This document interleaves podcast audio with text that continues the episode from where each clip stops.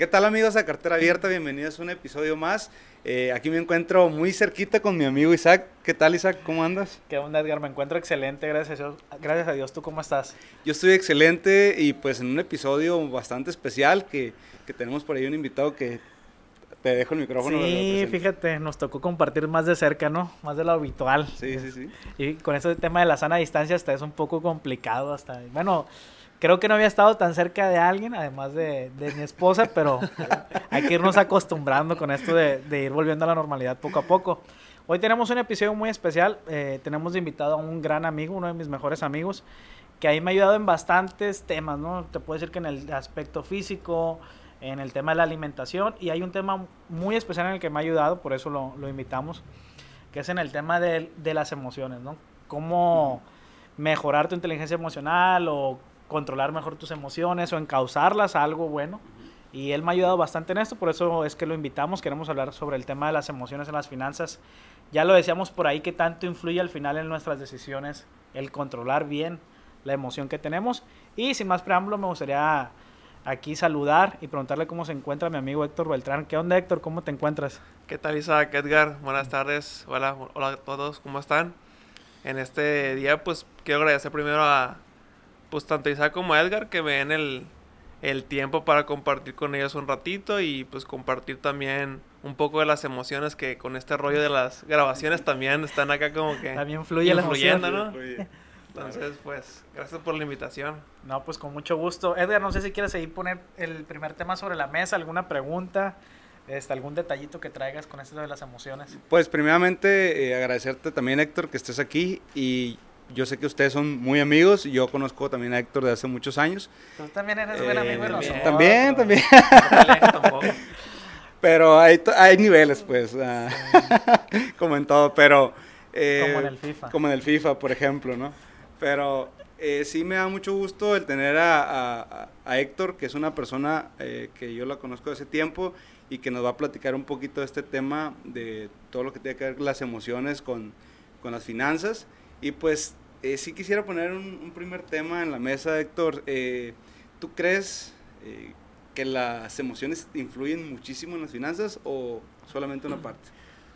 Pues básicamente, para mi punto de vista, las emociones son como unas olas. Haz de cuenta que van guiando tanto tu comportamiento como con un chorro de características que vas tomando para unas decisiones. Entonces, básicamente creo que somos 80-20 fácil, 80 emociones y 20% digamos más programación o una cuestión de conciencia más, más eh, de cálculo, ¿no? Entonces creo que sí influye bastante más de lo que queremos y, incluso mucho, mucho de lo que viene haciendo las, los estudios de las inversiones hacen mucho énfasis en eso, ¿no? Que hay que, hay que ver la reacción, le dicen, hay que ver la reacción del mercado ante las noticias o ante la situación y y pues eso quiere decir que todos estamos conscientes y aceptamos, como decía Isaac, que aunque querramos programar, realmente son como olas pues que te van guiando hacia un puerto u otro. Es que yo he escuchado mucho el tema eh, que el ser humano se ha entendido por muchos años que es racional, que por eso es una parte que nos dividimos de los, de los animales. Eh, pero últimamente he escuchado mucho la parte que no, el ser humano es emocional, no es racional, ¿no? Entonces... ¿A quién escuchabas antes y a quién eh, escuchas ahora? ¿Cuál es la diferencia? ¿O son las mismas personas que han eh, cambiado de pensamiento? No, no, han sido diferentes personas que le he escuchado esa parte. Sí, fíjate Que, que yo también he visto, Edgar, como en los últimos años, bueno, nosotros tenemos conociéndonos como que será, unos 8, 7 años más, o menos, como ahí del 2012 más o menos, ¿no? Y pues que nos ha gustado así como que el desarrollo personal, el tema del emprendimiento, las finanzas. También he visto esa evolución en las personas que están teniendo éxito, que tienen los libros o que tienen los cursos y eso, cómo van cambiando de que solo la razón y también ahora incluir la emoción, ¿no? Como cada vez está más, más de la mano esto. Y yo pienso que el, tema central de esta charla debería de ser qué es más importante, si controlar la emoción o tener la técnica, ¿no? O sea, si realmente el, el, aprendizaje que yo tengo sobre un instrumento, sobre las finanzas, es más importante que la emoción que yo tengo detrás cuando estoy realizando algo. No sé cómo la ves tú, Héctor, si en algún caso, y yo estoy seguro que sí, eh, alguna anécdota, alguna historia donde tú has visto que la emoción le gana la razón o si siempre le gana la razón a la, a la emoción, ¿no? Sí, no, pues en este caso definitivamente creo que la emoción tiene más, más peso. También coincido con Edgar que últimamente me ha tocado ver más autores de libros o conferencistas que están como que ya aceptando que pues no somos unos, unos robots, ¿no? No somos así como que programamos algo y automáticamente seguimos las ideas. Entonces, definitivamente las emociones son, digamos, el capitán, pero se pudiera decir que la razón es como el, la mano derecha, ¿no? Que puede guiar un poquito ese, esa, ese, ese barco hacia una dirección u otra, ¿no? En mi caso, por ejemplo, me acuerdo mucho de, de, de una situación en, en el año pasado, perdón, a inicios de este año, que estaba yo checando sobre, sobre un instrumento, que estaban muchos memes en internet, que estaban viendo así como que, ah, vamos a hacer un movimiento fuerte. Y le compartí y dije, hay que entrar, hay que entrar porque pues, se, se escucha interesante, ¿no? Y es el famoso eh, tema de los meme stocks, ¿no? Que son acciones que, que realmente al parecer sus empresas no, no tienen un, una validez ahorita a futuro tan relevante. Y pues se agruparon un grupo de personas muy grandes, millones de personas, para, para tener una acción en contra este, de una apuesta que tenían este, pues grandes empresas inversoras, ¿no? Entonces, me acuerdo mucho que en esos días sentí todas las emociones que he sentido en los otros seis meses de antes de, de invertir. Y aunque pues no es una gran cantidad, para mí era algo significativo, ¿no? Que yo siempre decía, algún día voy a hacer esto, voy a conocer un poquito de las finanzas, de de lo bursátil. Y a la hora de la hora, pues dices tu bestia, o sea, está más complicado de lo que, de lo que, de lo que esperabas, ¿no?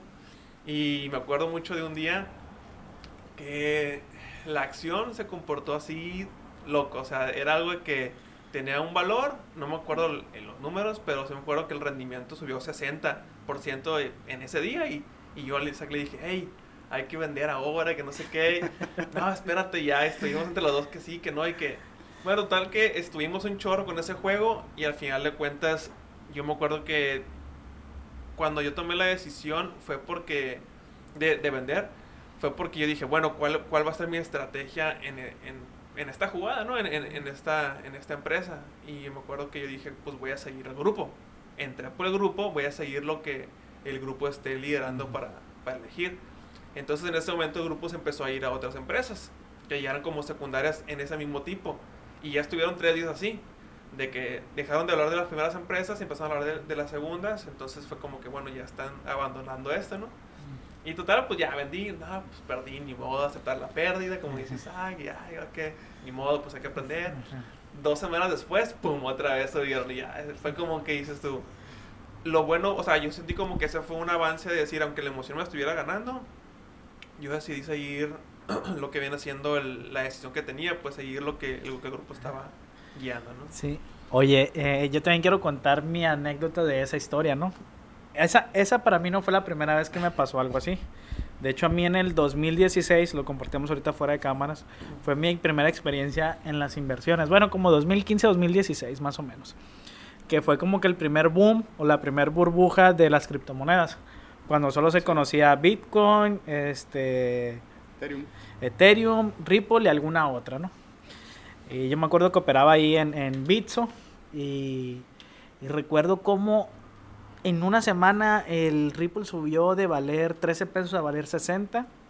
Cómo el Ethereum pasó de valer 4 mil pesos a valer 20 mil. Y cómo el Bitcoin pasó de valer, no sé, como 80 mil a 300 mil. Una cosa así increíble. Y ahí te invade una emoción que se le conoce como el miedo a quedarte fuera, así se le conocen las inversiones. Cuando, el, así es, cuando tú estás viendo que algo está subiendo, no quieres quedarte fuera de esa participación y le metes dinero.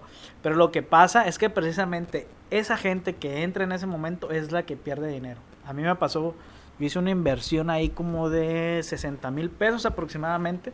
Yo no sabía nada de inversiones, tenía ese capital, para mí era un capital fuerte, pero yo dije, oye, si esto subió en una semana tanto, pues en dos semanas yo voy a tener 200 mil pesos. Era mi cálculo, ¿no? Sí, sí, sí. Pero es el cálculo que haces con la emoción, no el, no el que haces con el razonamiento. Porque el razonamiento tú tienes que entender el instrumento en el que vas a invertir, tienes que tener un, un historial de cómo se ha comportado el instrumento y a partir de ahí decidir cuándo invertir. Cosa que me lo pasé por, Por el arco del triunfo. por el arco del triunfo en ese momento, pues porque no quería quedarme fuera. Me ganó la emoción. ¿Qué pasó? Que dos semanas después pasó exactamente lo contrario. que pasó de tener 60 mil pesos a tener como 20 mil pesos, una cosa así. Y eso para mí fue una emoción que me marcó mucho y me alejó del tema de las inversiones aproximadamente dos años. Yo no quería saber nada de las inversiones, le tenía como que cierta repulsión al tema de las criptomonedas y eso. Y tardé dos años capacitándome, aprendiendo, este, investigando, viendo videos, etcétera, etcétera. Hasta que me sentí preparado para, para invertir de nuevo. Empecé a invertir en, una plata, en otra plataforma mexicana, pero ahora en, las, en acciones, en la Bolsa Mexicana de Valores. ¿Por qué? Porque me pareció algo menos riesgoso con lo que empezar eh, este, que el tema de las criptomonedas, ¿no? Con lo cual volver, mejor dicho, al, te- al tema de las inversiones. Y hasta ese momento me animé a sacar el dinero que tenía en criptomonedas. Porque como iba perdiendo tanto, dije, no, esto no lo voy a sacar hasta que se recupere. Y saqué, alcancé a sacar, creo que prácticamente salí tablas, ¿no? Pero dos años después, igual le perdí, porque dos años estuvo mi dinero ahí parado. Pero a mí la misma emoción que traía no me dejaba sacar ese dinero. Pues no quería saber nada de ese dinero que tenía ahí. Entonces ahora que pasó esto que dice Héctor, eh, que fue algo muy conocido, fue a inicios de este año. Eh, una de las empresas era GameStop, otra era AMC y la otra no la recuerdo, ¿no? Por ahí también creo que hay una que es Bed Bath Beyond. Este, cuando pasó eso me contó Héctor, recuerdo que ya pasó lo de GameStop, que fue la acción más fuerte, y seguía el movimiento hacia AMC. Dije, bueno, voy a meter una cantidad que en este momento ya no era mucho para mí, no significaba tanto para mí. Dije, porque quiero ver qué tan real es este movimiento. Y ahí fue cuando yo le empecé a explicar porque metimos a AMC, subió, alcanzamos la subida y dije, bueno, me voy a esperar más. Ahí entraron muchas regulaciones porque eso fue un tema especulativo Sí, completamente. eh, eh, exagerado, ¿no? Incluso yo pienso que en algún momento las personas que organizaron eso tienen que estar- ser llevadas a juicio, porque ese tipo de comportamiento no debería estar en el mercado de valores, pero pasó.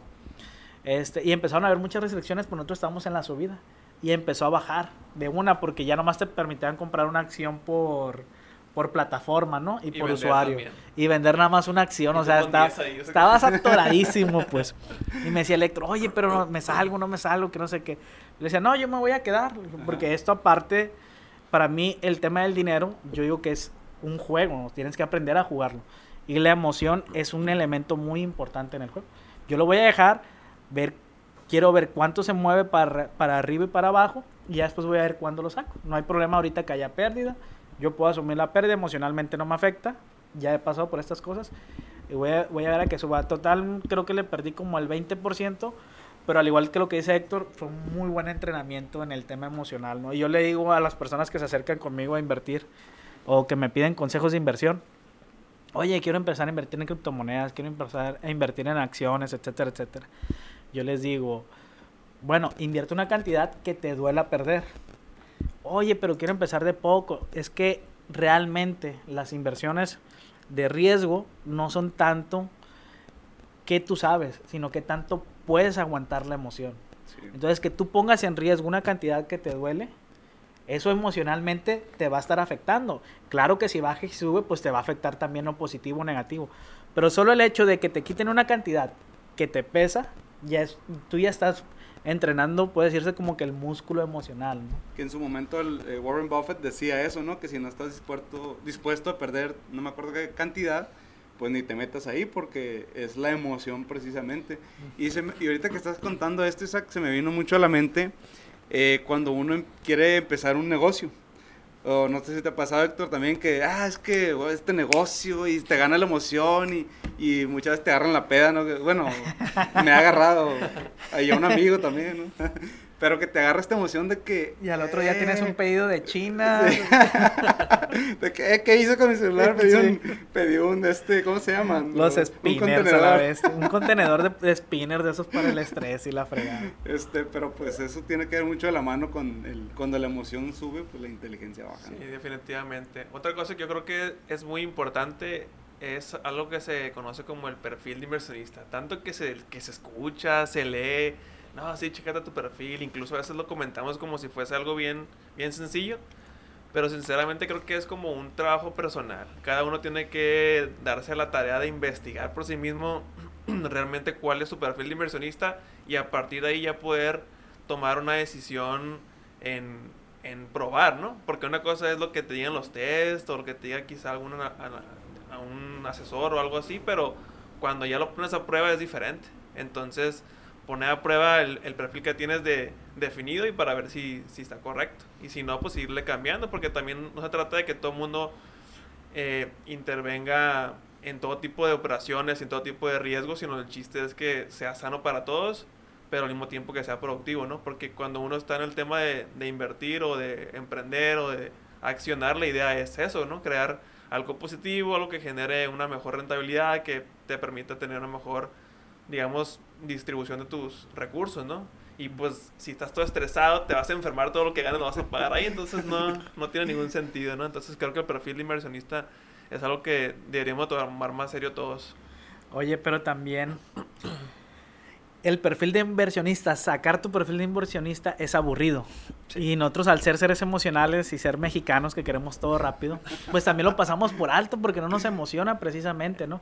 Entonces esto es, es como tratar de ganarle un juego a alguien que tiene mucha ventaja. Y ese que tiene mucha ventaja son tus emociones, porque te están dominando, ¿no? Entonces, es pareciera que es un juego de nunca acabar, pero más o menos por dónde crees que deberíamos de empezar para que las emociones no nos dominaran, porque la verdad es que la mayoría de los gastos, la mayoría de las compras no son cosas que necesitemos, son sí. cosas que compramos por emoción, ¿no? O sea, si yo me compro unas abritas, si me compro más ropa, si me compro calzado, este, cualquier cosita, cualquier detalle. ¿no? Y esa pregunta yo le iba a hacer también a Héctor, porque, oye, es que, por ejemplo, en el tema de los deportes, específicamente en el fútbol, la gente que consume más fútbol es la que más se emociona, Ajá. la que más se Y la que más gasta. Y la que más gasta. La que tiene todos los jerseys nuevos. Sí, güey. La que tiene eh, todos los FIFAs, todos los FIFAs. año tras año. no, sí, porque, eh, Uh -huh. por ejemplo, mi equipo de fútbol eh, antes sí estaba más Tú apasionado. das a las chivas, ¿no? Eh, Dios guarde. ah, esa es la América, es al revés. Al equipo más ganador. Pero bueno, es otra historia. Oye, ¿y qué Eh, tanto gastabas en tu pasión? Pero sí gastaba mucho. Me- eh, yo era carrilla de bullying de que tenía mi cuarto pintado a la América, que tenía mi cobija a la América, que tenía... Puedo pedir cambio de, Eh. de lugar aquí. que mi jersey de cada temporada que salía la compraba, entonces... Oye, hasta ir a partidos, ¿no? Te tocó al, Me tocó ir al Azteca, al Azteca. este- Pero partidos importantes, ¿no? Que estaban sobrevendidos. Sí, sí, o sea, no me importaba a mí con tal de ver a- al equipo, pues. no te entonces- importaba el gasto porque la emoción lo valía. Exactamente. Entonces, ¿por qué una persona muchas veces necesita tener ese grado de emoción para consumir? Porque ahorita que ya no, todavía le voy, ¿no? Al equipo, pero no, no tengo ya esa pasión que tenía antes. Entonces, obviamente ya no consumo igual que antes. Este, no sé. eh, ¿Quieres volver a gastar así? eh, o no, qué? no, no, pero ¿Cómo por- le hago para volver a gastar como antes? pero ¿por qué una persona eh, a lo mejor necesita esa, esa emoción para consumir? Pues, eh, o, era más o menos de lo que estaba platicando Isaac. Sí, pues yo realmente en ese, en ese caso, digamos, si la pregunta es cómo administrarte mejor para, digamos, gastar de manera más adecuada, es el presupuesto. O sea, tienes que hacer un presupuesto a- quizá anual o semestral, no sé, que tengas una manera de, de estipular, ¿sabes qué? Voy a gastar X cantidad o X porcentaje en tonteras. ¿No? Ujú. Digamos tonteras, al- algo que no sea productivo. Puede ser ocio, puede ser gustos, así pueden ser viajes, pueden ser este, ir, a, ir al, al estadio o muchas cosas más, ¿no? En otras cosas puedes elegir una, una cantidad o un porcentaje para, para invertir, ¿no? Y ya cuando tú tienes una, una estructura de diferentes cosas, tanto para gastos de casa, para inversiones, para ocio, para lujos, o puede ser lujo también, ¿no? Porque Sí. realmente algo así es viajes o, o, o ir a, a estadio. Pues yo considero que cualquier cosa que no necesites ya es un lujo, ya ¿no? es un lujo. Bueno, así lo definiría yo. Sí, Claro que pues algunas personas lujo lo ven como algo muy caro. muy caro. Sí, pues definitivamente no necesita ser muy caro. Tiene que ser algo que yo pienso que un lujo es algo que se sale del presupuesto normalmente. Entonces se tiende a, a ser analizado un poco más por eso, porque se ven viajes, se ven en cosas que, que si, no los, si no los compras, pues no pasa nada. Pero volviendo al tema que ahorita comentaban, el área de las emociones, yo sí insisto mucho en que no las podemos controlar. O sea, hay muchas teorías de que cómo controlas las emociones, que, haces técnicas de respiración. Yo que he estudiado esas cosas, te lo digo que por lo menos de primera mano nunca he podido realmente controlar la emoción en el sentido de, ah, no la voy a vivir. Sino más bien es ser consciente de la emoción, ¿no? Y cuando estás viviendo la emoción negativa, bueno, negativa es una manera muy simple, eh, del enojo, de tristeza, de felicidad, etcétera, ser consciente de ello. Y cuando lo haces consciente, pues, por ejemplo, ¿no? Una, un, en un tema distinto, tienes una discusión con, pues, con alguien de tu familia, con tu papá, un ejemplo, ¿no? Un ejemplo simple, ah, me enojé con mi papá, entonces estoy enojado. Entonces tú sabes que, pues, por, por regla, por respeto, por jerarquía incluso, pues tú respetas un poco más este, su opinión. Entonces, digamos que puedes estar enojado, pero tu propia conciencia, ah, estoy enojado, pues te permite calmarte. Si no fueras eh, hábil en, esa conciencia emocional, pues quizá fueras, siguieras en esa, en esa actitud repetitiva o en esa actitud de, de, expresar ese enojo de manera negativa. Entonces, cuando lo haces de una manera consciente de las emociones, tienes una mejor manera de, de, utilizarlas.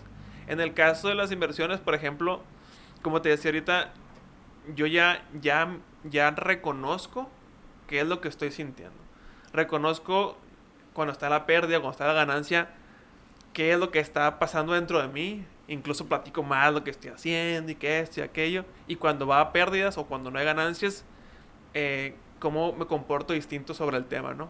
Entonces yo, yo lo reconozco y lo acepto y digo, ah, ni modo, en este momento no están tan positivas las inversiones o, o las acciones que hice. Pero pues es diferente a, a, a tener una actitud tan derrotista o tan negativa de que, ah, como no está como yo lo esperaba, o como no está igual que, que lo tenía previsto, pues ya me voy a salir o ya me voy a, digamos, ya voy a, cortar esa posibilidad, porque en este momento mis emociones estén a la espera, ¿no? Entonces... Hay, una frase por ahí que a lo mejor les suena familiar a ustedes que dice, cuando las emociones suben, la inteligencia baja, ¿no? Y aquí yo quisiera entrar en otro tema, ahorita con lo que estabas diciendo, Héctor, de que la emoción no se puede controlar, la tienes que vivir, tienes que aceptarla, tienes que ser consciente de, ella. Yo muchas veces lo que he visto es que la emoción es de genera energía, ¿no? De alguna u otra manera se generan cambios químicos dentro de tu cuerpo y eso genera más energía.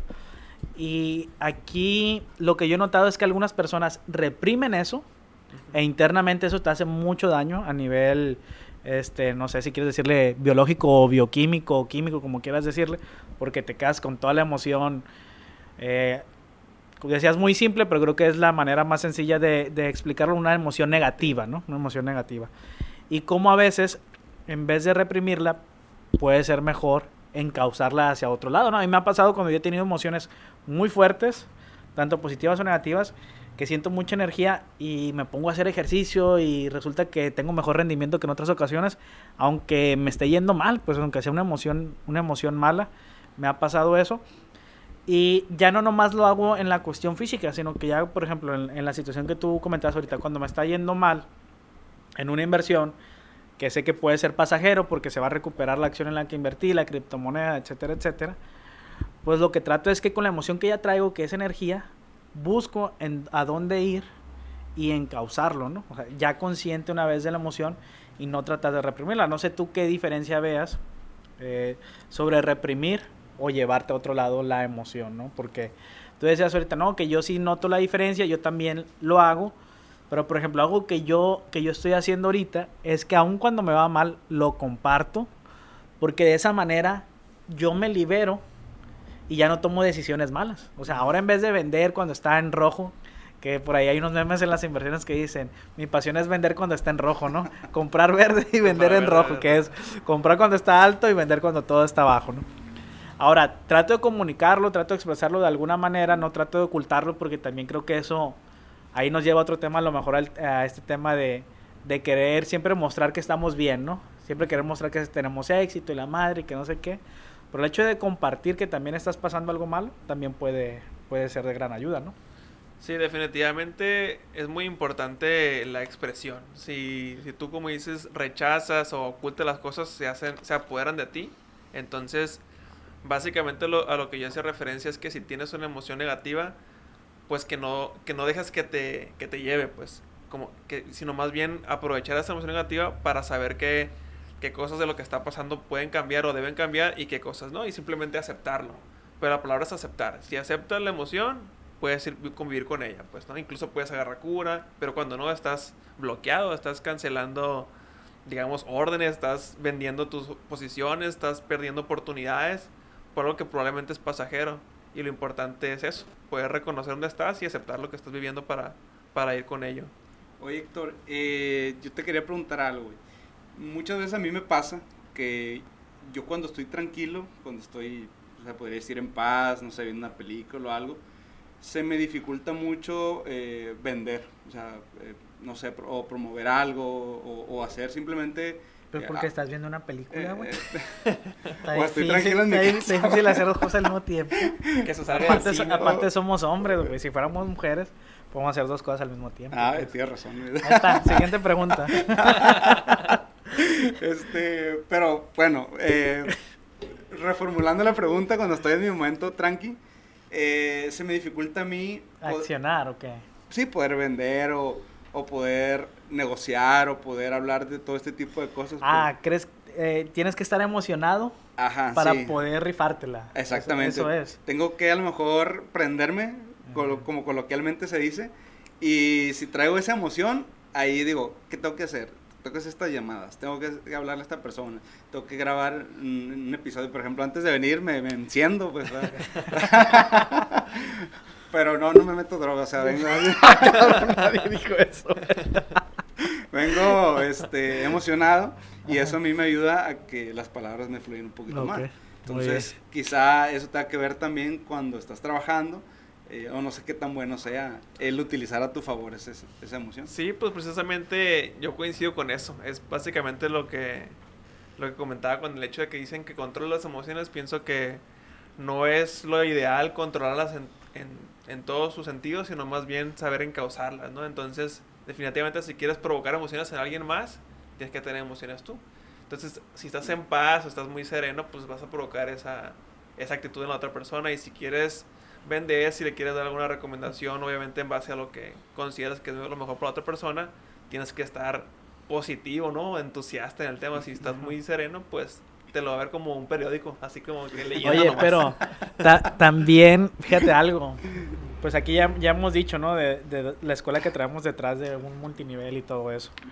¿A poco estuvieron Estuvimos en una ¿Cuándo? unos tres meses, que se volvieron nueve años.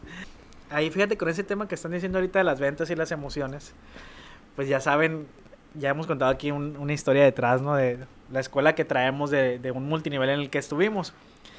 Y a mí me causa, a lo mejor quedé traumado de eso, ¿no? Pero a, mí me causa, ¿cómo te lo puedo decir?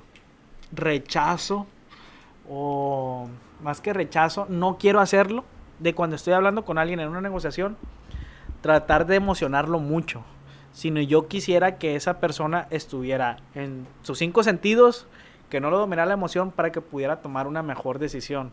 Precisamente a lo mejor por el conocimiento que ya traigo detrás, de cómo poder transmitir, incluso cómo llegar hasta a un cierto grado de manipular la emoción de la otra persona para que pueda tomar la decisión que tú quieres, ¿no? Porque en este tema de, de vender, sabemos que hay muchas técnicas y si tú quieres venderle algo bueno, pues tienes que hacerlo sentir muy alegre, ¿no? Pero también si le quieres vender a lo mejor un seguro de vida, este, un, un seguro funerario, algo así, un plan funerario, algo, pues tienes que hacerlo sentir medio aguitadón y todo eso.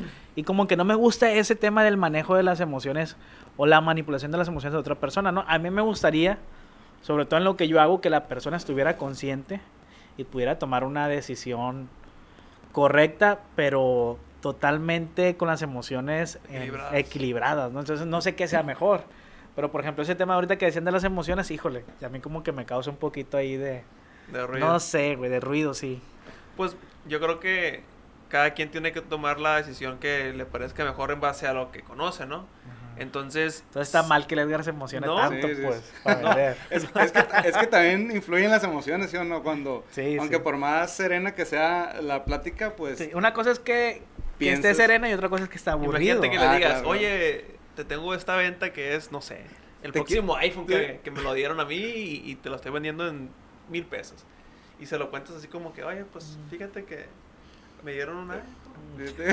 Fíjate que o se lo dices, oye, ¿qué crees? Pasó esto. Eso no es negativo, pues, pero sí, co- sí coincido que si realmente es una manipulación emocional para incentivar a otra persona, nomás así por, por la cuestión de vender o por sacarle alguna ventaja, eso sí es obviamente abusar, eh, pues digamos, del uso emocional de, del manejo y, y- y poder sacar alguna ventaja de ahí, pero realmente lo importante es... Quizá la dramatización es lo que no te gusta, Isaac. Yo creo que no te gusta ver la Rosa de Guadalupe o así, ¿no? Es que. Pues es que a veces se puede llegar, no digo que al 100%, pues, pero tú, como puedes influir tanto en la emoción de otra persona, sobre todo cuando estás en el uno a uno, Sí, sí. que puedes transmitir la emoción, eh, el hacerlo que tome una decisión sin que esté consciente, híjole, me da mucho. Sí. Pues mucha responsabilidad. Sí, pues. sí, es Sí. responsabilidad. Si no me gustaría, pues. Sí, porque estás influyendo en la decisión de la, de la persona, pues quieres más que nada que él tome la decisión, él o ella tome la decisión. Y ahí también viene, viene precedido de la emoción de tú querer ganar algo. O sea, si tú siempre quieres ganar algo, si siempre quieres llevarte la comisión o algo por el estilo, pues claro que vas a querer manipular, ¿no? Entonces viene también desde atrás, desde qué es lo que tú quieres, ¿no? ¿Qué es lo que tú estás pensando? ¿Qué es lo que tú estás deseando? También eso influye mucho. Sí, definitivamente. Entonces, eh, pues sí, tiene que ver bastante este tema de las, de las emociones. Y es como cuando, híjole, es que cualquier cosa que vayas a comprar, cualquier gasto, pues ahí van las emociones de por medio. Y, y cómo a veces uno le hace, Héctor, y, y, y esto a mí, yo soy más emocional que Isaac. Y a mí sí me pasa mucho que quiero comprar algo y... Pues, Si te lo y- tienes que comprar. y, y- y- no, es que eso, eso es, esa es la como que estar pensando si sí me lo compro o no me lo compro, porque cuando no lo, cuando no tienes el dinero, eh, pues dices, bueno, pues no lo tengo, no me lo compro, pero como mejor tienes, Cuando quieres, lo tienes. quieres comprarte algo y tienes el dinero, eh, ahí es cuando entra el dilema y es más, es más complicado. Cuando se te hace fácil porque lo tienes. Exacto. Ahora que dices eso, me- me acordé de. De hace una dinámica que hubo hace poco ahí con los, con los asesores que nos dijeron: encuentra el mejor tip que, que, que tengas, perdón, de las inversiones o de las finanzas, ¿no? Y yo me acuerdo que me puse a pensar y el, y el tip que yo mejor he encontrado para no ser dominado en, en compras, digamos, compulsivas o emocionales es lo que vayas a, a comprar, trata de, de poder tenerlo tres veces. O sea, en, en una situación de, de- del costo, ¿no? O sea, si el, si el costo de, no sé, del iPhone es 10 mil pesos, un ejemplo X, que tú en tu fondo o en tus ahorros tengas tres 30,000. veces eso para que no te afecte tanto esa compra. Que volve- volvemos al tema, es de lujo, pues no es una necesidad básica, no es como que ocupes eso para, para comer, etcétera, o te puedes comprar tu teléfono igual para trabajar, Ajá. pero es una manera sencilla de que una compra no se exceda, pues. Ahora, pues obviamente hay cosas más caras, ¿no? Y- Oye, pero... Porque y- me lo merezco. Sí, oye, y cuando tienes ya la emoción y tienes el dinero, güey, y te está ganando la emoción, pues, Hay un tip que yo tengo, fíjate. ¿cuál Ah, es? ahorita regresando al tema de Respira las... hasta 10. No, ahorita que regresamos al tema de, de, de la inversión en, en las meme stock y todo eso, yo, te- yo tenía, bueno, tengo todavía una tarjeta de, de débito guardada en la casa. Entonces yo no tengo guardado los tres dígitos de seguridad. Yo me acuerdo que el, que el mercado cierra a las 2 de la tarde. Entonces cuando había mucho movimiento yo no podía estar vendiendo, comprando, porque yo no tenía el código de seguridad de la tarjeta. Entonces es literal, me prohibí de la, de la tarjeta y ahí sí tenía que esperar hasta las 2 y ya pues con, con ese tiempo tenía un, un mayor margen de, de tiempo para poder analizar sobre la operación que yo quería hacer. Pero si lo tengo a la mano ahí es más, es más probable que yo haga los movimientos. ¿no? O sea, que, que tú mismo te pongas como Como un- una seguridad, o una traba, un candado antes de, o sea, si ya sabes que te domina una emoción, ponerte algo que te impida llegar te a esa emoción. ajá. Tiene, tiene bastante Es, es sentido. como cuidarte de ti mismo, pues. Sí. De esas... Del yo del futuro, del Edgar del futuro. Sí, es es que es a lo que iba yo, o sea, ti- el chiste es tener conciencia de qué hacen en ti las emociones y, pro- o sea, no programarlas, sino más bien saber a la hora que te vayan a suceder qué vas a haber hecho para, para que no te dominen, pues, ¿no? Entonces, un ejemplo, ¿no? Muchas veces, este, alguien que no se sepa dominar le da a su pareja sus finanzas, ¿no? Cosas Sí. así, al- Ujú. algo simple de, de entender. Sí, fíjate que, sobre todo, bueno, ahorita habl- que hablas de este tema de los candados y la seguridad y, y protegerte de ti mismo, es algo que, que es muy constante en el tema de las finanzas. También tocabas en algún punto, casi al inicio de la plática, el tema del presupuesto, ¿no? De que, oye, ¿sabes qué? Podemos hacer nuestro presupuesto y que no sé qué. Justo en ese momento pensé en algo, pero ya se vino la plática a otro tema y ya lo, lo salté. Pero es que el tema de las finanzas, finanzas personales e inversiones, es un tema muy aburrido en sí, cuando lo estás tú aprendiendo, ¿no? De que, oye, que el presupuesto y la madre, y tienes que poner gasto por gasto, y tienes que hacer un Excel, o lo tienes que hacer a mano, y luego esto, y tienes que dividir los 10, 10%, y 10%, y 10%. Creo que todo eso no ayuda a que nosotros podamos progresar financieramente, ¿no?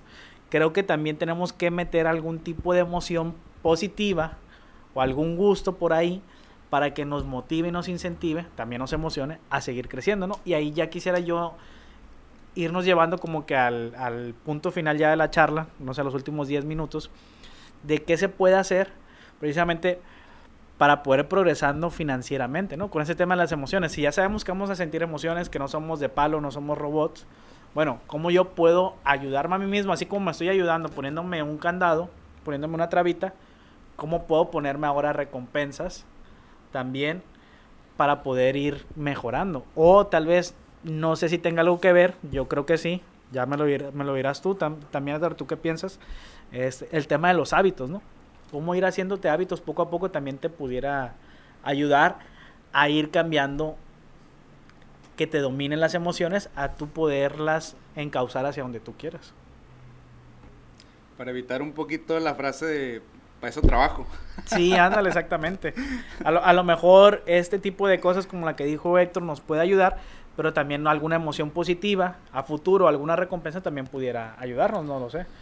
Sí, pues definitivamente eh, la idea es que tu trabajo tenga un pues un valor, ¿no? Y si tú, y en este caso que son inversiones o que son, digamos, emprendimientos, pues es algo que tú mismo vas a hacer, nadie te lo va a incentivar, entonces definitivamente que te auto felicites, que te autocomplazgas, pues es... Porque, por ejemplo, en el tema del presupuesto, este, no sé si a ustedes les pasó, pero yo lo quise hacer como 10 veces y las 10 veces fracasé en su momento, ¿no? O sea, no, no era, yo lo intentaba, lo hacía paso por paso, duraba una semana y lo perdía. Duraba dos semanas y lo perdía y no avanzaba, pero porque esa cosa me parecía muy aburrido. Es como, por ejemplo, cuando estás en una dieta, que pues si la, la comida no tiene sabor, pues también la vas a terminar dejando, ¿no? Sí, pues mira, ahorita que, que, que lo mencionas, yo me acuerdo que el año 2019 intenté, y no pude, no, no, no pude hacer el presupuesto bien, pero el 2020 sí. Lo que yo hice en el 2020 fue anotar todos los gastos de tarjeta, ¿no? Porque pues los de efectivo sí se me pasaban. Pero los de tarjeta de todo el año y con eso yo darme cuenta eh, cuál era mi comportamiento. O sea, eh, en qué tipo de cosas estaba yo gastando más y en qué, en qué estaba gastando menos o, o, me faltaba gastar más en, en, qué cosa, pues. Entonces, de esta manera yo tenía una manera de conocerme a mí mismo y no nada más decir, ¿sabes qué? Tengo tanto para esto. Entonces, una vez que yo hice anotar los gastos así de cada cosa, pude determinar en qué cosa tendría que dar un poquito más de flexibilidad y en qué cosa pues tendría que reducir un poquito los gastos. Y el siguiente año pues no, nomás tenía como que ese, ese chip de, ¿sabes qué? Aquí hay que bajarle un poquito y subirle más, pero no, no, no tener estructurado, pues definitivamente creo que es igual como dice Isaac, como las dietas.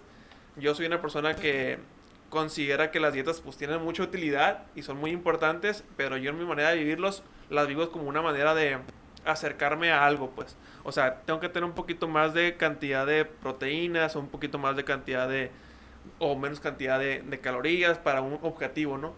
Pero no de, de, estar contando tan restrictivamente cada cosa que, que hago, porque pues definitivamente es más complejo y pues terminas aburriéndote o cansándote del tema que no, que no termina a, a, a, a, lograr el objetivo que tenías, ¿no? Que era mejorar la, la calidad de vida en, en, tanto en la comida como en, en la finanza. ¿no? Oye, ¿cuál fue la emoción o qué fue lo que te motivó así hacer el presupuesto ese año que ya lo empezaste? Pues en parte yo... ¿Estabas endeudado? No. ¿Estabas gastando mucho? ¿O Fíjate querías que progresar? Realmente lo, lo, que me hizo a mí ese año eh, hacer todo, el, todo las anotaciones que hice fue que fue un año que, que, tuve diferentes fuentes de ingresos y era como que era mi manera de, de controlar qué es lo que estaba pasando. Entonces, cuando yo no controlaba qué es lo que estaba pasando, decía, híjole, capaz si estoy ganando poco y yo siento que es mucho, o estoy ganando mucho y siento que es poco, y eso para mí como que me causaba mucho mucho conflicto, pues. Y Querías poner las cosas en orden. Ajá. No tanto para controlarlo, sino para saber qué está pasando. Entonces definitivamente en mi manera de, de, hacerlo, eh, de hacer las, lo que son las, las inversiones, necesito saber cuánto estoy eh, manejando en qué tipo de cosas y, y, cuánto de eso es lo que yo había predispuesto anteriormente y cuánto me, salí. Porque aunque uno diga, ah, ¿sabes qué? Este, a veces eh, nomás voy a este, hacer una cantidad o un porcentaje, pues probablemente haya una oportunidad y valga la pena darle un poquito más o, o quizá o quizá no es necesario y pues estás, estás siguiendo el ritmo, ¿no? Pero siempre cuando tengas tú más una manera más o menos de, de, guiar el, el, barco, creo que es la mejor manera de que puedes mantener pues, tus finanzas sanas, ¿no?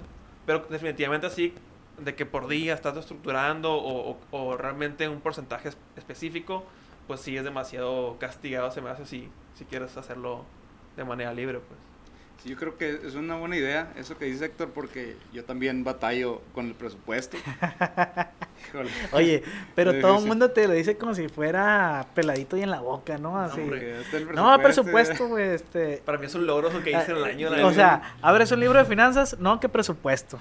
Eh, ves un video, no, que el presupuesto, no, que esto, esto. Esa madre es casi imposible hacerla por lo tedioso que es, por el ritmo de vida que llevamos también. Y pues porque es muy aburrido. O sea, simplemente es muy, muy aburrido, ¿no? Incluso ya hay bancos que te lo hacen solo. Entonces, si tienes tarjeta de banco, los bancos te, a veces te, manejan, ah, gastaste tanto en gasolina, tanto en... Y eso es una ayuda muy grande porque pues ahí sí automáticamente lo haces. Sí que creo que está mejor el, el como que acercarte y, bueno, es más o menos el, tal vez el 90-95% de lo que gastas y en qué lo gastas y pues yo creo que con eso ya te puedes planear un poquito más, pues. Fíjate que, estar haciendo el presupuesto. Que algo que también podría servir en esos casos es que planearas a futuro. Y a futuro planearas algo que te gusta mucho hacer. Por ejemplo, a mí me gusta viajar, por ponerte un ejemplo. Entonces yo hago mi presupuesto mensual porque sé que si administro bien mi dinero voy a tener menos gastos y en seis meses me voy a poder ir de viaje. Entonces yo en seis meses me pongo a lo mejor un viaje, como que a lo mejor el, al burro que le ponen la zanahoria enfrente para que empiece a caminar, pues de esa manera también puedes hacerlo, ¿no? Cuando se te hace complicado. Conforme tú vas avanzando, vas formando una disciplina y cada vez se te hace más sencillo hacerlo, ¿no? Pero en un inicio, que puede ser muy complicado, yo creo que el tema de las recompensas sí es bastante adecuado implementarlo, ¿no? Sí, pues definitivamente si te das un premio después del esfuerzo, pues va a ser más. Y ya para ir finalizando, ¿qué otros tips este, crees que podríamos usar para el tema de no de controlar, porque no se pueden controlar, sino manejar nuestras emociones, estar consciente de ellas y poder encauzarlas hacia, hacia un buen fin, ¿no? Yo creo que eh, también encaminada a la pregunta que te hace Isaac, Héctor, eh, quería agregarle, hay mucha gente que de repente dice, es que eh, voy a gastarme lo que tengo porque para eso trabajo porque a lo mejor mañana me muero, no sé. y, ha tocado... y amaneces y con deuda. Sí, sí. O sea, me ha tocado mucha gente que dice, ah, es que voy a gastármelo porque a lo mejor mañana ya no vivo, pues, pero, pues, puede que sí, pero pues es como que encontrar un equilibrio, a lo mejor vas a vivir 100 años y te tienes que preocupar también financieramente por el... Por mantenerte 100 años. Sí. Pues yo creo que algo muy importante es el la planeación. Hay, algo que a finales de, la prepa te, empiezan a preguntar que si tienes alguna... ¿Cómo te visualizas en cinco ah, años? No, no tanto, sí. es más, es más, de hecho, te, te, preguntan cómo te gustaría crear tu, pues, tu vida, ¿no? Entonces te pones a pensar a, largo plazo, a 10 años, 20 años y más o menos tener una, una, una idea de qué es lo que quieres hacer y ir haciendo pequeños, pequeños pasos porque también para empezar a hacer planes a tanto tiempo, pues a veces es complicado. Pero sí, definitivamente, si eres alguien que no se interesa en tus finanzas, pues probablemente es complicado que hasta este podcast te interese, ¿verdad? Pero, pero si, si, si sabes que eres una persona que necesita mejorar eso, lo primero es darte cuenta, no tanto los gastos de hormigas, sino los gastos tontos. Yo diría que es, es lo más importante, observar de dónde vienen los gastos tontos, qué te hacen sentir y qué es lo que sanan. Muchas veces no, no notamos, pero los gastos tontos que tenemos los hacemos para cubrir una emoción. Tenemos algún enojo, tenemos a veces alguna tristeza y nos recompensamos con compras. Que a veces también dicen por ahí, disculpa que te interrumpa, que también mucha gente compra para llenar un vacío, ¿no? Sí, sí. Definitivamente, entonces es observar eso. Y normalmente lo vas a notar cuando son, son gastos que son fuera de, contexto o que son muy fuertes. ¿Qué Navidad qué? Oye, entonces, poniéndolo ya en, en contexto esto, sería muy bueno que cuando haces un gasto, una compra, te preguntes a ti mismo qué emoción hay detrás de, esa compra, ¿no? ¿Qué fue lo que te motivó a hacerlo? De esa manera te vas a ir como de conociendo un poquito más, vas a saber qué emociones te ganan y qué emociones no te ganan al momento de mandar tu dinero en una dirección o en otra, ¿no? Sí, totalmente. Sobre todo con cosas que sean como una recompensa o que sean algún lujito, porque ponemos que estés preguntándote por, por cada comida que, hey, a ver, ¿por qué le puse gasolina? ¿Qué emoción sentí? Tendría que ser más que nada por el tema de lujos o, o ocio o unas compras que, que puedan a veces ser eh, innecesarias, pues, ¿no? Sí, que cada cupo empujar el carro cinco cuadras. no, no le voy a poner gasolina porque le puse gasolina porque andaba aguitado y no me gusta eso. De la roja, no, no, de la verde. Están puchando el carro ahí, ¿no? Porque no le echaste gasolina. Órale. Oye, ¿y algún ejercicio por ahí que tengas? ¿Alguna respiración o meditación que quieras poner ahorita, Edgar, a, realizar? O no, algo que te haya servido a ti. O sea, no sé, a lo mejor hacer ejercicio, a lo mejor leer o algo por el estilo. ¿Qué crees que te ha traído esa conciencia sobre las emociones que te ha permitido actuar de, mejor manera? Pues definitivamente la, la práctica de, de, meditar o realizar actividad física consciente es algo que te va a cada vez generar un poco más de conciencia sobre tus comportamientos. Entonces, en lo personal, eh, cuando he practicado meditación se genera un poquito más de conciencia sobre mis actos involuntarios. Entonces eso cuando el día de mañana estés, digamos, en las actividades, en las acciones, en, en, lo que quieras que estés emprendiendo, vas a tener una cierta noción más despierta de todo lo que estás haciendo.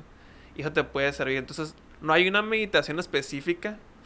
Eh, simplemente meditar es darse el tiempo de, de parar las actividades, las acciones, lo que sea que estés haciendo y observar eh, pues tu, tu, experiencia, ¿no? Entonces no es una observación de análisis, simplemente es calmar la actividad, calmar la acción y permitir que, que esa conciencia que tienes, eh, digamos, dormida que, que, tenemos todos, esté un poquito más alerta. Entonces yo definitivamente recomendaría eso, practicar meditación, cualquier tipo de meditación el que, te, el que se te haga más atractivo, el que, te, el que te guste más y el que puedas hacerlo habitualmente, ¿no? Es muy importante eso. Ok, muy bien. Oye, Edgar, antes de terminar, yo voy a dar también un tip que a mí me ha ayudado y tú das otro que a ti te ha ayudado, ¿no? Porque dices que eres el más emocional, entonces, ¿cómo has podido sobrepasar eso? Fíjate que a mí, fíjense que a mí lo que me ha ayudado mucho es el tema de recordar. Yo cuando voy a hacer algún gasto o una compra, siempre recuerdo ciertas situaciones. Por ejemplo, eh, en el tema del alcohol. Yo no tomo alcohol. Pocas veces en mi vida he tomado alcohol. Pero recuerdo mucho una frase que me marcó, que me dijo un amigo que es que ¿para qué quieres gastarte tu dinero en alcohol si al día siguiente lo vas a estar orinando, ¿no? O en unas horas lo vas a estar orinando. Entonces yo tengo muy marcado en la cabeza que no quiero orinar mi dinero. Nunca tomes agua. Y, por, y por, eso me ha, alejado, me ha alejado el alcohol. Claro, pues eh, tenemos que sacar desechos, ¿no? Por todos lados. Pero es mucho más costoso estar gastando en alcohol que a lo mejor estar gastando en agua o algo así por el estilo, ¿no? Entonces ese tipo de, de recordatorios a mí me ha hecho evitar muchos gastos. De hecho, ahí tengo a veces un conflicto con mi esposa porque ella me pide que le compre ciertas cosas y yo siempre digo, oye, pero es que si gastamos en eso, pues fíjate, va a pasar esto y esto y esto y esto, ¿no? Entonces, creo que el tema de que tú recuerdes tanto eh, cosas que te han pasado, anécdotas tuyos, tuyas, incluso después de hacer una compra similar o de otras personas, te puede ayudar mucho. Por ejemplo, otra, otra anécdota que te puedo contar así rápido es cuando nos íbamos a casar estábamos pensando seis meses antes entre comprar o rentar una casa. Y yo recuerdo claramente, de, pues lo platicamos, pero yo le recordaba a ella claramente, le decía, oye, ¿sabes qué? Es que yo he visto que tal familiar, tal amigo, tal persona, esos están endeudados con su casa. ¿Para qué queremos adquirir una deuda ahorita si en el matrimonio, estadísticamente, la mayoría de los divorcios ocurren por un tema financiero? Comprar una casa antes de casarnos o cuando nos estamos casando y empezar a pagarla, pues prácticamente es como que firmar una, un acta de predivorcio, porque en algún momento, si nos encharcamos con muchas deudas, pues esto nos va a separar. Entonces, ¿qué te parece si en vez de empezar comprando una casa, empezamos rentando una casa y cuando tengamos el capital suficiente, entonces sí compramos la casa, ¿no? Pero ¿por qué?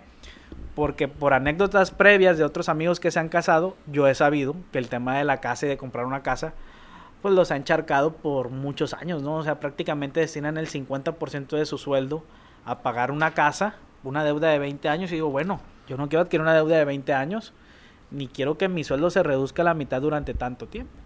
Y ese tipo de cosas a mí me han ayudado mucho a poder calmarme y tomar decisiones más conscientes también, ¿no? El, veo una compra, veo un gasto que va a pasar, y trato de recordar anécdotas al respecto y ya, me tranquilizo y bueno, ¿sabes qué? No necesito comprar la casa, ¿sabes qué? No necesito pistear este fin de semana, ¿sabes qué? No necesito comprar eso. Claro, tampoco caer en el otro extremo de ser un tacaño, eh, pero sí evitar muchos gastos han pasado por el hecho de recordar historias propias malas o historias de otras personas también malas, ¿no? Por ejemplo, eh, retomando el tema este que hablamos de las inversiones que hicimos al inicio del año. Sí yo siempre digo, y lo repito, ya lo había dicho en este, en este, en este episodio, que el tema del dinero es un juego y el factor de la emoción es muy importante. Después de que pasó eso y asumí la pérdida que tuve porque pude haber sacado cuando hubo ganancia y no lo quise hacer, fue que dije, ¿sabes qué? Ya me quedó claro lo que tengo que hacer con estas inversiones. Creé una estrategia y pues en lo que va del año he tenido un incremento mensual en esas inversiones, en esa misma plataforma, aproximadamente del 8 8.5% mensual. Y estoy reinvirtiendo, estoy reinvirtiendo, estoy generando interés compuesto. Y fue gracias a que yo supe la emoción que había detrás, supe crear una estrategia y ahorita la estoy aplicando. ¿no? Entonces, el, el, hecho de que tú recuerdes las cosas, de que las pongas en práctica y mejores, pues obviamente eso te va a dar por, por muy buen camino, ¿no? Eh, dicen que, que, a todos nos puede pasar una vez que nos equivoquemos, hasta dos veces, pero ya tres veces porque lo haces por gusto, ¿no? Entonces ya, eso ya depende de cada quien. Tercero por placer. Sí, entonces ya para cerrar, Edgar, eh, ¿ahí qué tip nos puedes lanzar tú? Pues yo creo que el tip más importante que tengo y lo aprendí, no recuerdo de quién, en algún momento alguien me pasó a lo mejor de mí. Yo creo que de ti, fíjate. Bien, bien dicho. Pero sí me pasaron de que cuando quieras comprarte algo, algo que a ti te guste mucho, piensa como si ya lo tuvieras. Haz de cuenta, vas a comprarte o quieres comprarte, no sé, unos tenis y, piensa en que ya los tienes y qué emoción te causa el que ya los tengas. Y muchas veces el que tú quieras comprar algo eh, te entra la emoción porque no los tienes. De que, ah, quiero, quiero ese carro, quiero esos tenis, o quiero esa, esa camisa, o quiero, no sé. Pero ya una vez que lo tienes dices, ah, pues qué padre, o sea, bien, o me gusta pero era más la emoción por comprarla, por tenerla, que cuando realmente ya la tienes. Ajá. Entonces, a veces cuando... Para eso existen las devoluciones, güey. Ah, 30 días. ah, fíjate, Te los pruebas, los llevas a la fiesta y ya los regresas. Ya los regresas, ya planchaditos y todo, ¿no? Entonces, eso, eso quizá es mi tip más... No, no le quites la etiqueta. Eh, ni, ni, la tinta azul, ¿no? Ah, no, no la saco sin la tinta azul. este, pero sí me ha servido mucho para eh, no hacer compras compulsivas. O esperarme tantito, que bueno, sí lo voy a comprar, pero espérame. Entonces ya en tu cabeza tú tienes todas las nuevas playeras del América. Sí, pues. todas. Tengo mi palco en el Azteca. del PSG y del Barça. Entonces no te ha llenado el palco, o sí te eh, llenó eh, emocionalmente. Este, un poco, pero no tanto como como yo quisiera. Pues. Ah, Entonces... no, es, es, un muy buen tip. Disculpa que te interrumpiera, pero quise aprovechar la oportunidad de ir para lanzar un pequeño chiste. Por último, nada más agradecerte, Héctor, por, por esta plática tan nutrida. Eh, pudimos haber pasado mucho más tiempo. De hecho, los primeros 30 minutos se nos fueron como agua, ¿no? Muchas gracias. Decirle a todos los que nos escuchan y nos ven que estamos muy agradecidos por su apoyo y que nos vemos en el próximo episodio.